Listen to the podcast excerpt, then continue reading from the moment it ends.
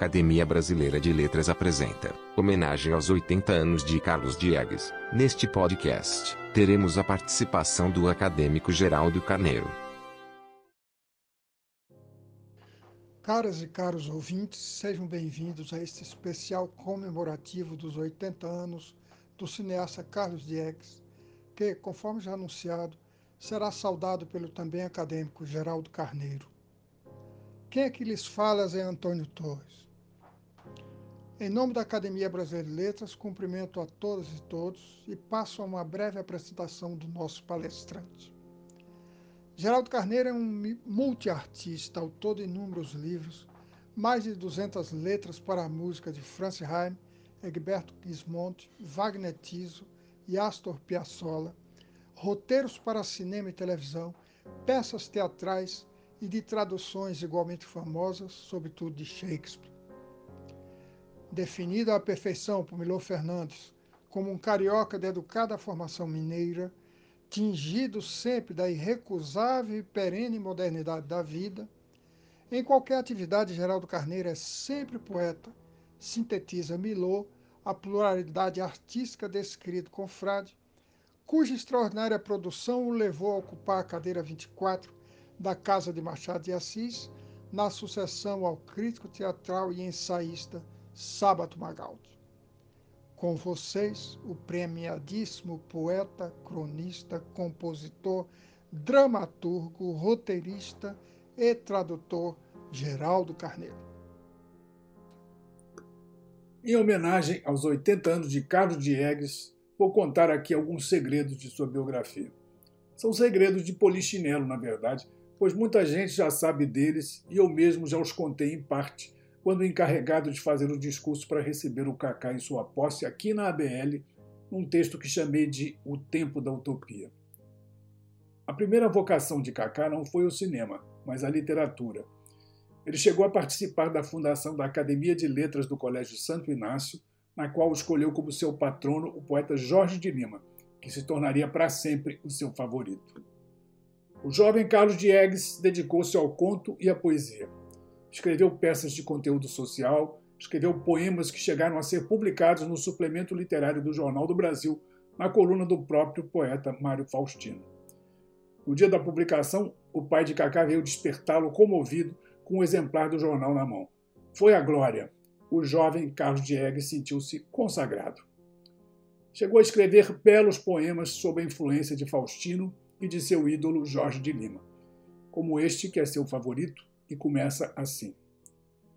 Na viagem ao sol, o mar foi tarde, quando surgiu da foz e se fez navio, na viagem ao sol pelo horizonte, ao som das cinco e do inusitado porto de onde partiu a floresta iniciando, a fuga com um buquê de panos alimentando o parto da madeira, a água substituída, ao fogo que impulsiona a casca do ferro, que ofendia a seda em direção ao sol. Mário Faustino tornou-se, para o jovem Kaká, uma espécie de guru. E era de fato um Ezra Pound da nova geração, sem os vícios políticos do outro. Nem tudo eram flores. Carlos Diegues deve ter percebido logo que as ideias de seu preceptor eram parecidas com as do Fausto, de Goethe. Como Fausto, Faustino navegava em esferas altíssimas. As coisas deste mundo lhe pareciam demasiado pequenas, insignificantes. A poesia tinha que ter a dimensão espiritual da Divina Comédia, a grandeza de Os Lusíadas e o experimentalismo das últimas vanguardas, tudo junto e misturado. No mundo irrespirável de Mário Faustino, Carlos Diegues deve ter percebido que qualquer poema seria, na melhor das hipóteses, um grande fracasso. Segundo essa maldição distópica, era preciso destruir o passado para que se pudesse, a partir de suas cinzas, construir o futuro. Depois de uma conversa desse gênero, o jovem Cacá Diegues resolveu romper com seu passado. Fez uma fogueira no quintal de casa e nela queimou todas as suas peças, poemas, contos e roteiros. Que pena que perdemos tudo isso. Hoje, Cacá se confessa arrependido de sua versão tropical da fogueira das vaidades e declara: Desde então, Nunca mais joguei fora nem bilhetinho. Havia um encantamento pela literatura, mas havia também outro, igualmente fascinante. O menino Cacá se lembra da primeira vez em que foi levado ao cinema. e descreve o que viu na tela. No quadrilátero Pérola havia muita luz e nenhuma cor. Nele, as pessoas se vestiam de forma exuberante e se dirigiam umas às outras através de gestos largos, com palavras que eu nunca ouvira antes. Me dei conta de que antigamente o mundo devia ter sido em preto e branco, e ninguém nele falava a minha língua. O encantamento continuou quando o menino Kaká passou a assistir aos filmes do cinema de bairro. Adorava os de Walt Disney, Pinóquio, Fantasia, Bambi. É verdade que surgiram algumas contradições. Fascinado pelo cinema americano, o menino Kaká, futuro ideólogo da luta do cinema brasileiro contra o imperialismo yankee, chegou a torcer para Metro Goldwyn Mayer. Do mesmo modo como torceria no futuro para os acadêmicos do Salgueiro. Voltava de Copacabana cantando na chuva, imaginando que fosse uma versão tropical de Gene Kelly. Foi uma epifania. No cinema, Carlos Diegues encontrou a sua praia. De quebra, recuperou a liberdade que tinha em seu paraíso perdido na Maceió de sua infância. Podia escolher a história, os personagens, as paisagens. O herói e a mocinha de seu filme, como num filme de Hitchcock, podiam entrar num prédio na Cinelândia e desembarcar no Pão de Açúcar. Ou, se ele preferisse, podiam se mudar para outro planeta. Bye bye Brasil houve outro acontecimento fundamental na vida de Carlos Diegues. Em 1956, ele foi chamado por seu pai para ir ao Teatro Municipal. Era a estreia de um poema musical chamado Orfeu da Conceição. O poeta Vinícius de Moraes tinha escrito o texto. O jovem Kaká assistiu à entrada em cena de um grupo composto só de atores negros, ocupando pela primeira vez o palco construído para celebrar a elite branca e o apartheid à moda brasileira coube a Haroldo Costa, no papel de Orfeu, dizer a abertura. São demais os perigos desta vida para quem tem paixão, principalmente quando uma lua surge de repente e se deixa no céu como esquecida. O espetáculo fora produzido por Vinícius com dinheiro poupado de seu salário de diplomata. Eram bons tempos em que nossa diplomacia, nas horas vagas, produzia poesia em vez de bravatas de republiqueta. A música de Orfeu da Conceição tinha sido escrita por um jovem chamado Antônio Carlos Jobim. O cenário desenhado por um arquiteto chamado Oscar Niemeyer. A fina flor da cultura brasileira da época. O efeito desse novo Orfeu, simultaneamente moderno e romântico, sobre o jovem Cacá Diegues foi uma explosão. Carlos Diegues, como todos sabem, tornou-se um dos líderes do cinema novo, grupo formado por jovens como Glauber Rocha, Joaquim Pedro de Andrade, Leon Richman, Arnaldo Jabor, entre outros. O patrono involuntário da turma era Nelson Pereira dos Santos. Kaká costuma dizer que o grupo tinha apenas três pretensões: mudar o cinema, mudar o Brasil e mudar o mundo.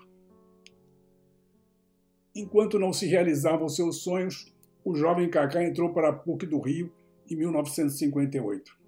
No mesmo ano, o Brasil ganhava a primeira Copa do Mundo. O clima político dos anos JK era ameno e democrático. Carlos Diegues foi lançado candidato à presidência do centro acadêmico e recebeu votação consagradora. Como a maior parte dos artistas dessa época, engajou-se na luta política. Fez parte do CPC, que reunia figuras como o dramaturgo Oduvaldo Viana Filho, o poeta Ferreira Goulart, entre tantas pessoas admiráveis. Foi nesse caldo cultural que Cagá fez as suas primeiras aventuras cinematográficas. Depois de dois curtas curtíssimos, filmou um dos episódios da coletânea Cinco Vezes Favela, chamado Escola de Samba Alegria de Viver. Como o título sugere, é a história de uma escola de samba que não tem dinheiro para desfilar no carnaval. Não mudou muita coisa de lá para cá. Ganga Zumba foi seu primeiro longa-metragem o filme conta a fuga de um grupo de escravos para o quilombo de Palmares. Apesar da precariedade de recursos para a produção, o resultado é primoroso. Entre os participantes do elenco, Angenor de Oliveira, mais conhecido por Cartola, um dos orixás da música popular brasileira. Quando Ganga Zumba foi lançado, o Brasil vivia em efervescência total. Na música, a bossa nova inaugurava os girassóis de sua segunda dentição. Na literatura, Guimarães Rosa, Drummond, João Cabral e Clarice Lispector estavam na ponta dos cascos. No cinema, dois filmes brasileiros foram escolhidos entre os oito concorrentes do Festival de Cannes, entre eles o de Cacá. Éramos o país da arte, do futebol e do carnaval. Nossos problemas sociais eram graves, mas tínhamos certeza de que saberíamos resolvê-los. Naquela altura do campeonato, quase todo mundo imaginava que o país caminharia para uma social-democracia à moda europeia ou para o socialismo moreno, para usar uma expressão criada anos depois pelo futuro acadêmico Darcy Ribeiro. Todo mundo imaginava que seríamos felizes para sempre. Doce ilusão. No dia 31 de março de 64, como diriam Shakespeare e a cantora Maísa, esse admirável mundo novo caiu. Em seu livro Vida de Cinema, Carlos Diegues faz uma autocrítica. Talvez tivéssemos ido longe demais, acreditado demais, ousado demais. Na ação política de minha geração, não era apenas a nossa pura vontade que nos indicava o que fazer. O vento da história soprava a nosso favor. Os livros que líamos e os mais velhos em quem confiávamos nos garantiam que estávamos certos. Mas a reflexão de Cacá jamais abdica de manter um pé plantado no sonho. Aspas. Como o modernismo e outros movimentos da primeira metade do século XX, tínhamos um projeto abrangente que ia acabar na própria ideia de mudar a vida. Isso pode ter sido e foi uma ilusão, mas não é porque as utopias não se tornam realidade que os que as pensaram se tornam umas bestas. São as ideias contidas nas utopias que, mesmo quando elas não se realizam plenamente, mais cedo ou mais tarde mudam o mundo mais um pouquinho. O que nos leva ao paradoxo de que, mesmo quando fracassadas, as utopias são sempre vitoriosas. A realidade é que foi mais burra do que elas.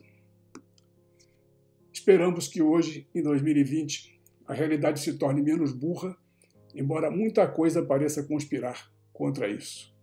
Oxalá o futuro comprove que nosso otimismo, assim como o de Cacá Diegues, não é absurdo. Meus parabéns, Cacá.